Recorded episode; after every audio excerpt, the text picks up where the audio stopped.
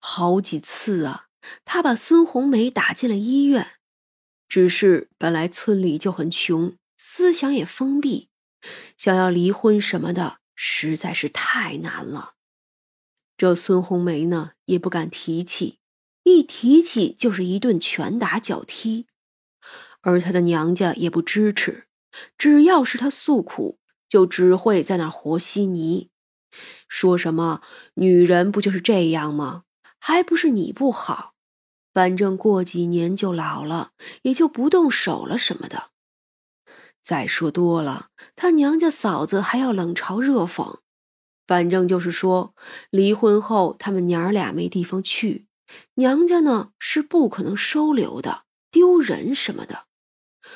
这孙红梅的身体本来就不大好，又被李大成打得流产了两次之后，终于还是生出了一个女儿。可因为生的是女儿，月子里就被打了。大概家暴这种事儿是有瘾的。一开始，这李大成打孙红梅还会有个原因，比如说饭没有做好，比如说话没有说对之类的。可发展到了后来，就是习惯性的，心情不好就要打，心情好还要打。有时候有人来做客，他当着外人故意打，就是为了显示他的地位。而孙红梅呢，只能默默忍受。直到最后的一次，又被打了的孙红梅坐在地上，半天也起不来身。怎么说，她也是四十七了，这些年的日子过得太艰难，又经常挨打，他老的呀，像是五十七岁的人一般。这一回，他不想忍了。那是一个会有大雨的天气，孙红梅找了个理由，说城里的表哥送了点东西。这李大成贪财呀，自然要去拿。于是两口子骑着摩托车就进城了。表哥呢，确实给了东西，是二十斤的猪肉。这个呀，也是孙红梅给安排的。得了猪肉，那李大成高兴的不行。可是人还没有回来，这大雨就下了起来。本来呢，李大成想等晚点回去的，可孙红梅呢，却故意的心神不宁起来。李大成当众就给他两个嘴巴子之后，问他是怎么回事儿。孙红梅就说：“来的时候看见河沟那儿好像有个戒指，怎么看呀，都像是个金的。要是下雨，只怕就看不见了。”李大成听了这话。那哪儿还坐得住啊！当即就要回去，又骂他败家的玩意儿，怎么不早说之类的。孙红梅只说是没有确定，本来想回家再看看的，没想到这天就要下雨了。李大成赶得及时，走到一半雨下来了，可是呢，他也没有停下。那小河沟上有座桥，平时呢是没事儿的。可要是这种天气，就要多加小心了。孙红梅说的地方，就是刚过那桥那儿。这李大成是个极度贪财的人，所以就算是天气这样不好，想着一个金戒指啊，怎么还不卖个一千多块？这钱一到手，能潇洒好多天呢，怎么能不要啊？于是他停了摩托下去找的时候，就恶狠狠地对着孙红梅说：“哼，臭娘们儿，要是没有的话，我回去就打死你。”孙红梅吓得一个哆嗦，只是指着一处，告诉他就在那儿。下雨的时候，这小河沟的水就湍急的很。李大成不会游泳，他是一点都想不到妻子竟会想杀了他。或者是今年的殴打叫他觉得不可能，叫他觉得这孙红梅就是个弱者，所以毫无防备的去了。孙红梅从后头猛然将他推进了河里，这里的河水还是很深的，何况大雨之下水流湍急，这李大成第一个反应就是扑腾，可下了狠心的人呀，哪里能叫他扑腾出来？孙红梅搬起石头就对着他砸了过去。他在岸边，那石头多得很。李大成怒骂的不行，一张嘴就是一口水。此时正是山上的水下来，全都是泥沙，很快他就不行了，挣扎不动了。而孙红梅呢？而孙红梅呢？就站在那儿看着他渐渐往下沉。他吐了一口唾沫，解气的擦泪。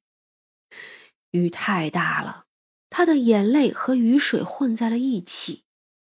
他又爬上去，将摩托车推进了河里。最后又走回去，小心翼翼的下去，将自己身上裹上河里的泥沙。等他再爬回来，就那么趴着，大概也是累了吧，他也昏迷了过去。被人拍醒后，已经过了好几个小时了。那雨还在下，但是却小了。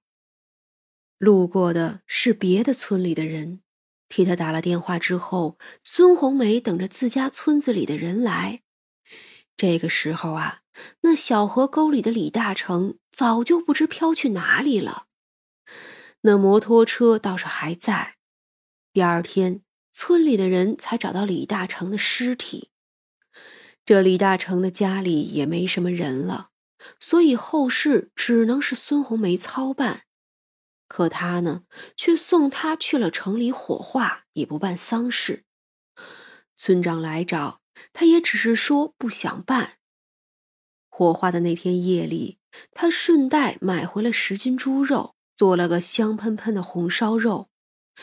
之后还烧了一锅米饭，然后又做了闺女爱吃、以前却吃不到的鸡尾虾。娘儿俩坐在一起。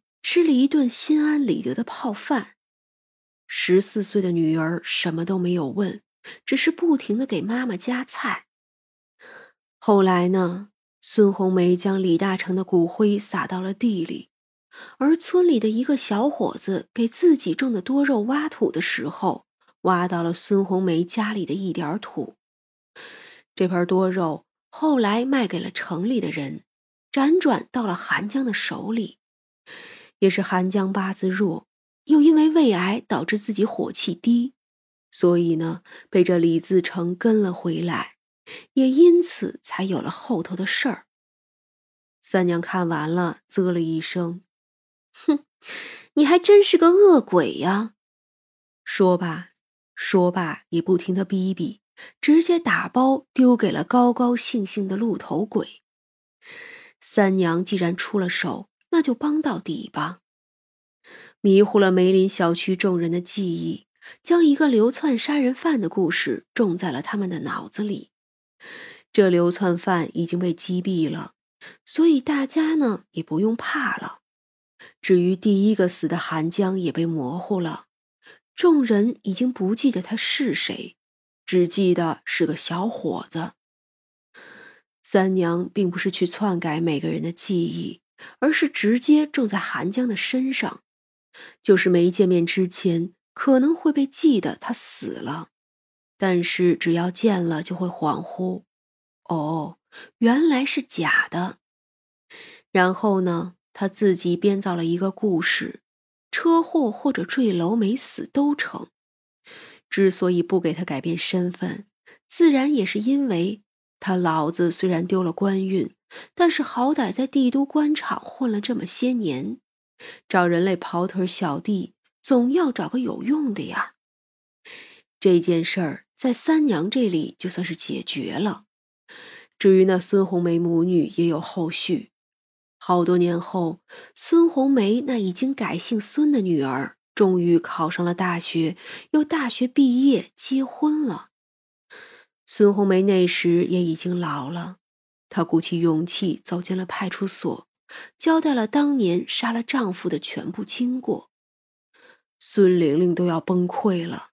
她十四岁的时候就知道她那个爸爸死的蹊跷，可又觉得这样又如何呢？妈妈还是最好的。